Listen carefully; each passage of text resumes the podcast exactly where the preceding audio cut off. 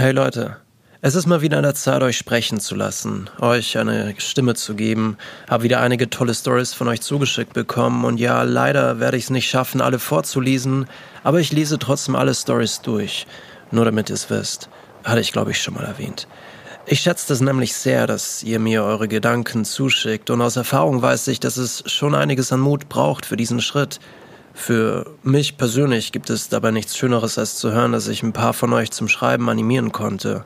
Wenn das meine Aufgabe auf diesem Planeten ist, dann bin ich mehr als zufrieden damit. Und wer weiß, vielleicht schlummert zwischen euch irgendwo ein ganz dicker Fisch. Dann wäre ich irgendwie Teil davon. Die erste Story ist von Lisa. Sie fühlt sich, wie sie in der Mail schrieb, durch eine meiner Folgen leicht animiert, etwas zu tun, für das es definitiv dicke Eier benötigt. Eigentlich ist es gar nicht so schwer, aber irgendwie doch. Sie nennt das Ganze das beinahe explodierende Herz war es wert. Mittwoch 16 Uhr. An diesem Tag hatte ich eher Feierabend. Ich überlegte, was ich wohl mit meiner freien Zeit anstellen soll. Da ich ab dem 1. November in meine erste eigene Wohnung ziehe und noch Möbel und vielen anderen Kram brauchte, fiel mir meine Entscheidung nicht sonderlich schwer. Ikea. Ich fuhr ganze 30 Minuten mit dem Auto, weil die Straße so verdammt überfüllt war. Als ich ankam, schnappte ich mir einen Block und einen dieser kleinen Bleistifte und folgte den Pfeilen auf dem Boden. Ich schrieb also alles auf, was mir gefiel. Ich stellte mir meine Regale zusammen, doch bei einem war ich mir nicht sicher, ob ich noch selber Löcher bohren soll für die Füße oder ob diese schon vorhanden sind. Ich suchte einen Mitarbeiter und im nächsten Moment fragte ich mich, wieso Ikea überhaupt Angestellte hat, da man sich ja sowieso alles selber zusammensuchen, tragen oder sogar kassieren muss. Naja, egal. Ich ging zu dem Mitarbeiter und fragte ihn. Entschuldigung, aber ich bin mir bei diesem Regal nicht sicher. Sind das schon, sind da schon Löcher drin für die Füße oder nicht? Fuck. Was ist das eigentlich für eine dumme Frage? Ich bemerkte, dass wir nicht alleine sind. Ich drehte mich um. Hinter mir steht ein junger Mann, vielleicht Mitte 20, und hat offenbar auch eine Frage. Ich gab ihm das Signal, dass es okay sei, kurz eine Frage zu stellen. Also, ich habe hier also ich habe das hier bei einem Freund gesehen und möchte es genauso haben. Er hielt dem Verkäufer sein Handy vor die Nase. Der Verkäufer blickte zwischen ihm und mir hin und her. Die Dame war als erstes dran. Deine Sache dauert etwas länger, einen Moment bitte. Er entschuldigte sich, doch ich lächelte nur. Er war mir sympathisch. Als ich meine Antwort von dem Verkäufer erhalten habe, zog ich weiter, doch dieser Typ ging mir einfach nicht aus dem Kopf. Als ich den qualvollen, endlosen Weg durch den Ikea geschafft habe und endlich unten im Verkaufsraum ankam, begab ich mich direkt zur Kasse. Ich hatte keine Lust, meine Sachen alleine zusammenzusuchen und vor allem nicht den ganzen Kram in mein Auto einzuladen. Ich blickte mich um und da stand er wieder mit zwei vorgepackten Einkaufswegen. Unbeholfen versuchte er alles aufeinander zu balancieren, doch die roten Sitzkissen ganz oben auf einem Stapel fielen immer wieder hinunter. In meinem Kopf ging ich durch, was ich jetzt sagen könnte und um mit ihm ins Gespräch zu kommen. Na, alles bekommen? Oder brauchst du noch einen dritten Wagen? Soll ich dir vielleicht helfen? Doch ich ging vorbei. Er bemerkte mich nicht. Als ich fast an der Kasse angekommen bin, blieb ich stehen. Du musst ihn jetzt verdammt nochmal ansprechen, murmelte ich in mich hinein. Ich ging wieder zurück. Keine Spur von einem sympathischen Typen. Ich muss ihn übersehen haben. Ich drehte mich um und sah, wie er mit einem seiner zwei Wagen Richtung Kasse ging. Verdammt. Mit schnellem Schritt folgte ich ihm. Nun standen wir hintereinander an der Kasse. Er lächelte mich an und ich schenkte ihm ein Lächeln zurück. Jetzt frag ihn endlich. Ich legte meine Ware auf das Kassenband. Er bezahlte seinen Einkauf und nun war ich an der Reihe. Er ging schon Richtung Ausgang. So schnell es ging, zahlte ich mit Karte und schmiss meinen Einkauf zurück in den Wagen. Er war schon nicht mehr zu sehen. Ich bedankte mich bei der Verkäuferin und rannte mit dem Wagen Richtung Ausgang. Als ich ihn sah, wurde meine Schritte langsamer. Ich wartete, um zu sehen, in welche Richtung er läuft. Sein Auto parkte nur ein paar, paar Meter von meinem Auto entfernt. Jackpot. Ich ging zu meinem Auto, verstaute alles und brachte noch meinen Wagen weg. Zu meiner Erleichterung sah ich, wie er mit den großen Paketen zu kämpfen hatte. Mein Herz klopfte wie verrückt, aber aus irgendeinem Grund war es mir fast egal. Mein schnell klopfendes Herz wird mich nicht davon abhalten, ihn anzusprechen. Mit schnellen Schritten ging ich auf sein Auto zu und strahlte ihn an. Als er mich erblickte, musste er auch grinsen. Mein Herz schlug jetzt noch tausendmal schneller als zuvor. Du, kann ich dir vielleicht behilflich sein? Sieht viel und sehr schwer aus. Das wäre echt mega nett von dir. Ich sah ihm an, dass er damit nicht gerechnet hat. Ich packte mit an und wir beluden sein Auto. Hast du denn alles bekommen? fragte ich locker. Ja, ich habe mir eine neue Küche gekauft. Ich hörte gar nicht richtig zu, weil mein Herz immer noch kurz vor dem Explodieren stand. Ich muss jetzt auf jeden Fall noch mal rein und dann Wagen Nummer zwei holen, sagte er zu mir. Ich musste lachen. Okay, dann viel Erfolg. Vielen Dank für deine Hilfe, gab er zurück. Gerne. Ich ging zu meinem Auto. Als ich in meinem Auto saß, schlug ich mit meiner flachen Hand auf meinen Vorderkopf. Ich hatte nicht nach seiner Nummer gefragt, doch es gab noch eine Chance. Ich blickte aus dem Fenster und sah, wie er gerade mit Wagen Nummer zwei zu seinem Auto lief. Ich kam mir vor wie eine Stalkerin. Wie wild kramte ich in meinem Auto herum, und, um einen Zettel und einen Stift zu finden. Ich schrieb meinen Namen und meine Handynummer auf, faltete ihn zusammen und stieg wieder aus dem Auto aus. Mein Herz klopfte wieder schnell. So etwas habe ich noch nie gemacht, zumindest nicht nüchtern. Er sah mich und blickte mich fragend an. Ich streckte ihm meine Hand mit dem Zettel entgegen. Hier meine Nummer. Falls du eine Freundin hast, verstehe ich es, wenn du mir nicht schreibst.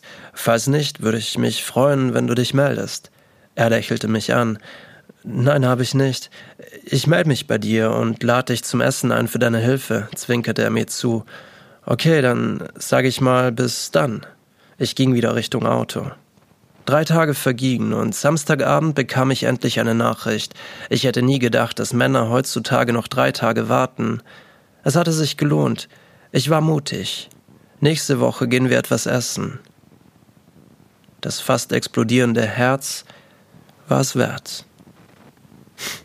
Sehr nice. Und wer, wer weiß, was daraus wird. Sehr cool. Next one war ein bisschen anonym von Kapern laut Mailadresse. Was ich euch schon immer sagen wollte ist, schreit, Schreit so laut ihr könnt, beleidigt die Sterne, wenn euch danach ist, macht so viele Fehler, bis es das Einzige ist, was euch ausmacht, trinkt, bis eure Finger kribbeln und ihr irgendwo kollabiert, tanzt, wo auch immer ihr seid, ob es in eurem Zimmer ist oder in einem Club, verdammt, reißt euch die Haare raus und werdet wahnsinnig, verliert den Verstand und habt Sex auf einer Beerdigung. Lest Buch nach Buch, bis euch eure beschissenen Augen rausfallen. Tut alles, um die Leere zu füllen, um lebendig zu sein. Weint, bis ihr keine Luft mehr bekommt und alles, was ihr schmeckt, eure Tränen sind. Beschimpft Gott, bis euch die Worte ausgehen, denn das Leben ist ein kranker Scheißhaufen, der nur darauf wartet, gefickt zu werden. Also traut euch, geht und trefft neue Menschen, begeht jede Sünde, die in der Bibel steht. Dieser Text ist an alle gerichtet, die ein Leben in ihrem Zimmer führen, obwohl sich ihre Seel, Seele nach Größerem sehnt. Möchtet ihr auch nicht einmal so richtig auf die Kacke hauen? Nicht immer bedeutungslos in euren vier Wänden hocken und eure Träume aufschreiben. Aber wie tut man das überhaupt? Wie findet man die wahnsinnigen Träume? Kein Plan. Doch vielleicht, hoffentlich, finden wir uns irgendwann. Denn ich habe noch nicht vor, von der Welt zu gehen. Ich hoffe, du auch nicht. Also mach's gut. Wir sind alle gottverdammte Lügner. feier ich hart, feier ich hart, Kapan. Oder wie auch immer du heißt. Next one ist von Vicky. Was ich euch schon immer sagen wollte. Hass und Liebe Zwei Wörter, zwei Bedeutungen, Gefühle, die die Unterschiedlichkeit dieser Welt darstellen. Nicht gegenteiliger könnte etwas sein, und dennoch habe ich das Gefühl, als liegen zwischen den Wörtern nur Zentimeter, Minuten des Schweigens, nur Blicke, die durch den Wind in die Welt getragen werden. Für mich war die Liebe und Hass immer eine Gratwanderung, so als stände ich auf einem schmalen Pfad in meinem Kopf, welcher ausschließlich von zwei Abgründen umgeben ist. Der eine auf der linken Seite, gefüllt von roten Rosen, die ihre Spiegelung im klaren Wasser des in der Sonne glitzernden Sees finden. Die Liebe.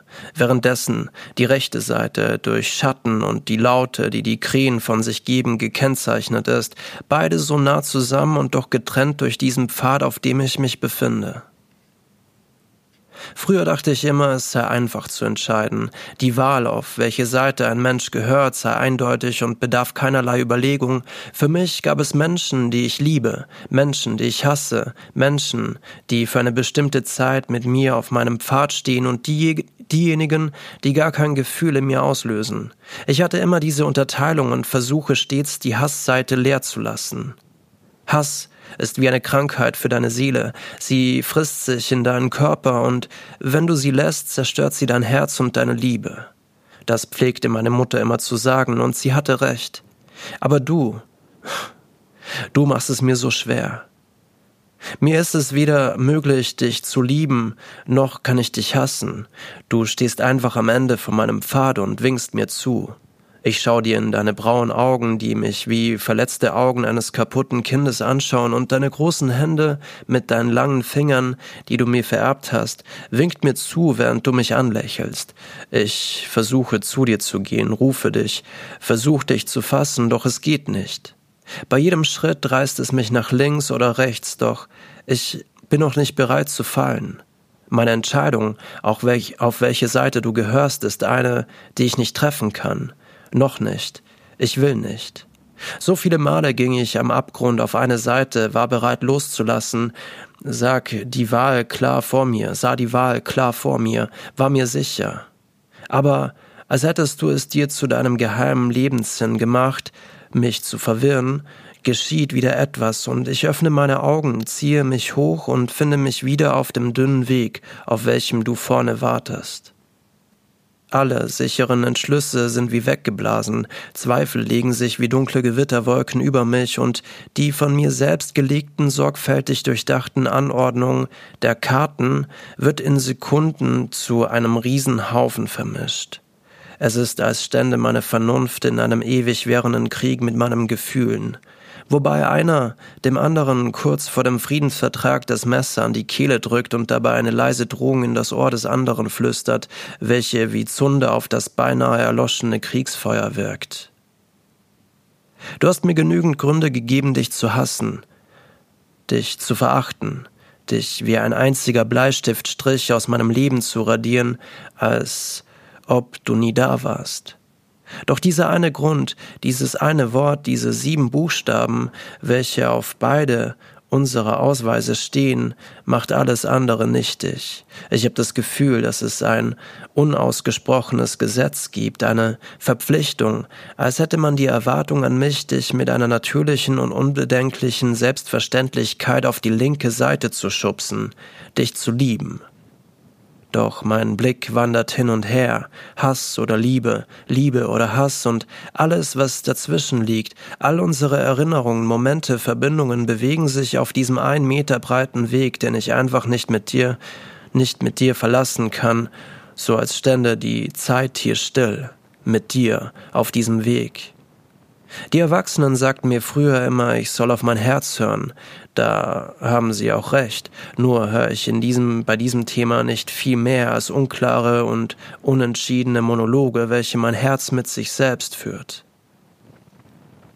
Was ich schon immer mal sagen wollte ist, dass ich dich liebe, von ganzem Herzen, dass ich jedes Hindernis und jeden Ozean dieser Welt für dich überqueren würde. Was ich schon immer mal sagen wollte ist, dass ich dich hasse, dass ich dir nicht in die Augen schauen kann und dass ich dir kein Glück wünsche, dir nicht verzeihen werde, weil du es nicht verdient hast. Was ich unbedingt lernen muss, es ist okay zu lieben, es ist okay zu hassen, und ja, es ist sogar in Ordnung, beides zu fühlen und vielleicht sogar manchmal notwendig. Vielleicht werde ich morgen schon wissen, auf welcher Seite du gehörst, oder vielleicht bleibst du auch einfach für immer der am Ende, eines schmalen Pfades stehender Mann, den ich nie erreiche. Liebe und Hass sind unendlich wie Tag und Nacht, wobei es auch hier nur einen Grad von Sekunden gibt, der sie voneinander trennt. Damn. Vicky. Muss ich erstmal sacken lassen. Hammer Story auf jeden Fall. Traurig, schön, ehrlich. Bin selber Scheidungskind, also ich fühle das gerade ziemlich. Over and out. Pow, pow, pow.